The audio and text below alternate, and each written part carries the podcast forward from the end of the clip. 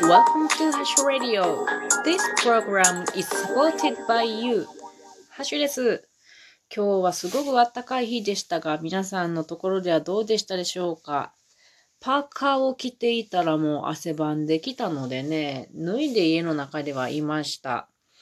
あと今日はね、先ほど6キロほど、まあいつもの川沿いのコースを走ってきたんですけれど、夜にね。じゃあ、ふわっとね、すごくいい香りがしたんです。おそらくあれは陣長毛っていう花だと思います。だいたい3月に入るか入らなか、入らないかぐらいで、毎年香ってくるんですね、この陣長毛の花が。皆さんもこの陣長毛の花を、香香りを嗅がれたでしょうか？私はこの香りがすっごく好きで、まあ、春の最初の頃の花として、一番香りが好きなものですね。で、去年の秋ぐらいにですね、私の住んでいる、えー、アパートの駐車場に一本サザンカが植わってるんですね。で、サザンカの植わっている下に、あの、ちょっと広く花壇がありまして、そこに、あの、大家さんが、えー、小さな苗木を植えていらっしゃったんですよ。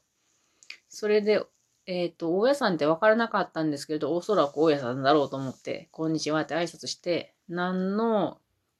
木を植えていらっしゃるんですかって聞いたら、陣長毛と口なしを植えているんですって言われたのでね、私は陣長毛の匂いも大好きだし、口なしの香りも大好きなのですごく嬉しいですっていう会話をしたのを思い出しました。それで私はその陣長毛があの、今年の春は無理だろうなとか思いながらも、ちょっとそこのね、草を、まあ、人長毛の周りの草は結構成長が早いので、人長毛よりも。それを取って、人長毛の、えー、足元っていうのかな、に、あの、重ねておいて、なるべく乾燥しないようにと思ってそういうことをちょっとしてきたんですけれども、まだね、そこの陣長毛は咲いてなくって、もうちょっとで咲きそうなんですけど、これが枯れてから腰ができたらいいなと思っているところです。口なしもね、えー、春の終わり頃かな。いい香りがするんですけどね。これも残念ですね。顔嗅ぎたかったですね。さて今日は、えっ、ー、と、今日もまた、えー、引っ越しのえー、ドキュメンタリーということで、えー、今日は愛着ある者たちとの別れ、それから環境問題の目線よりの引っ越しっていう、うん、テーマで話してみようと思います。えー、まず今日はね、愛着ある者たちとたくさん別れたんですね。昨日の回で話したんですけれども、我が家には楽器がたくさんあるんですね。で、このその中でも、まあ、インドの太鼓のタブラっていうのは、夫も私も、あの、演奏を昔、演奏というか練習していたので、それぞれがいくつか持ってるんですね。それが二人が結婚したので、すごい数になってるわけですよ。でもこんなにやっても私たちはもう叩かない。普段全く叩かないからいらないよねっていう話をしたかったんですけれども、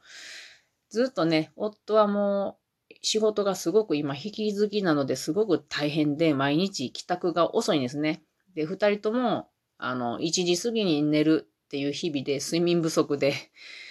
もうちょっとしんどかったんですけども、今日は久しぶりに、まあ夫がなんとか休みを取れたので、まあその楽器どうするかっていう話とか、他にもいろいろ引っ越しについて、エアコンの話とか、まあ外してもらうからついでにクリーニングしてもらうのかとか、それかもう古くていつ壊れるかもわからないし、省エネにもならないから、新しいのを買うかとか、いろんなそういう話を今日はできたんですね。それでタブラをちょっとね、見てみようかっていうことで、えー、結局、えー、2つ手手放すことにしました。で、まあその楽器、タブラ2つとね、あと昔夫が、うーんとなんかキットで作ったタンバリンとかもね、あったので、これも手放しました。あと私がずっと持っていた、あの私たち音楽をしていたのでいろんな楽器があるんですけれども、足につける足鈴とか、それから、うーん、なんだっけ、あ、タブラのね、えー、チューニングのハンマーとかもあるんですけども、それも3つあったもんでそんなにいらないだろうということでいろいろ手放しました。でもね、これすごく難しい判断だったんですね。うん、他にも私自身の愛着あるものっていうのも手放したんです。私は昔、フラダンスを習ってたんですね。で、な、すごく上手なんですけども で、その夫が転勤族になる前に住んでいた土地で習っていたんです。で、まあまあ上手にやってて、で、あの、まあグループで踊るものですから、発表会とかがあったら、お揃いで服を揃えないといけないんですね。で、それでどうしても一つだけいるっていうことで、なるべく持ちたくなかったんだけど、じゃあ一つだけは買っておこうかなっていうことで、うん、すごく高いんですね、オーダーメイドで。自分のサイズに合わせて買うので。どうかな ?1 着2万円ぐらいしたと思うんですね。で、それに合わせて、お花のレイとか、あと首飾りになんか木の実をつなげたものとかを買うと、それこそもう3万円近くなってくるかな。そういうやつを買ったんですね。で、やっと仕立て上がってきたっていう時に、夫が移動ってなって、えーってなって、結局1回、2回来たぐらいかな。それでも着ることがなくなりました。でもね、高いし、使いようもないんやけれども、とにかく 2回ぐらいしか着ないのに、どうするのって感じずーっと持ってたんですね。でも本当に使わないし、もうフラメ、フラ フランス踊ってないしということで、さすがに手が今日はもう手放しました。で、それを、あのー、まあ、ただ捨てるだけだったら、ゴミとして捨てるんだったら楽なんですけれども、やっぱり誰かに使ってもらえたらそれは資源となるわけですよね。なので、ちょっと環境目線で私は考えるとですね、なるべくゴミを出したくないんですね。引っ越しがあるときに。これはいつもそうなんですけども。なので資源を無駄にしたくないから、できるだけ人に譲るか、リサイクルに出す。もしくはフリーマーケットアプリで、えー、使ってもらう人に売るっていうことを、なるべくえー、するようにしていますが、なんせ時間がないんでね、それ全部してたら、あのー、引っ越しにならない。引っ越しに間に合わないんでね、なるべく簡単に作業できるものはそういう風にして、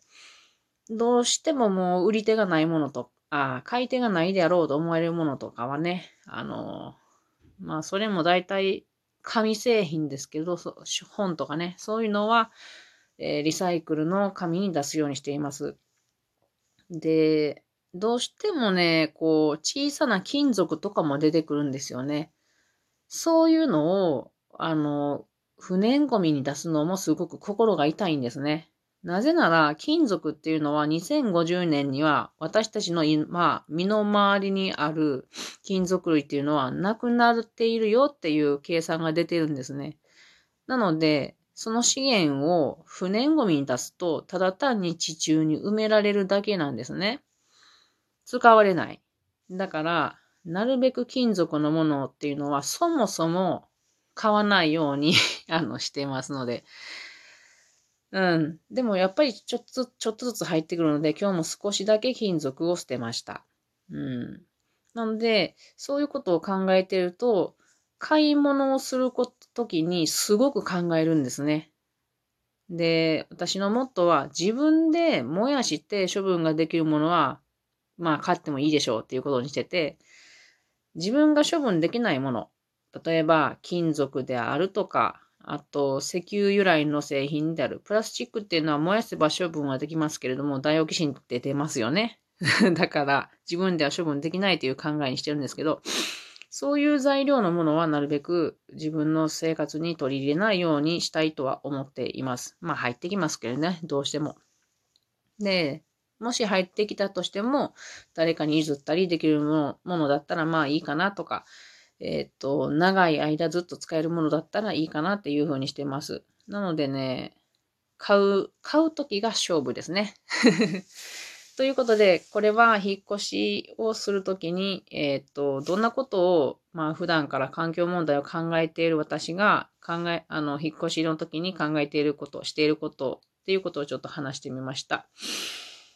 でね、今日もやっぱりね、ものをそうやって愛着のあるものを手放す時っていうのはやっぱり辛いですね。そのタブラっていうものを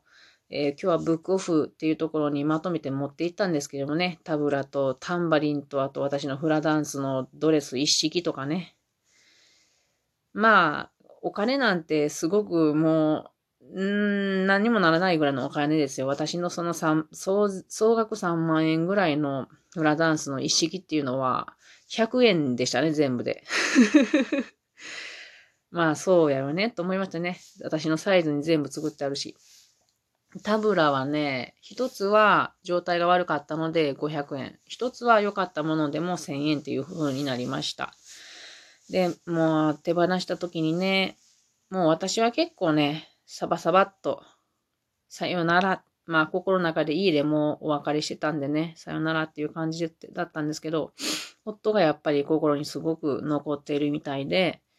えー、さよならしてからもしばらく、えー、タブラを眺めてね、で、何かこう、本当にしばらく眺めて、ありがとう、さよならと言って別れてきました。ということで今日はこういう、え愛着のある者たちと別れをしてきた。それから環境問題の目線から引っ越しっていうのはどんなのかっていうのを、え話してみました。明日は、えっ、ー、とね、レディース竹林部隊というかグループの最後の活動に参加してきます。皆さんとお別れをしてこようと思います。それでは皆さん、またね。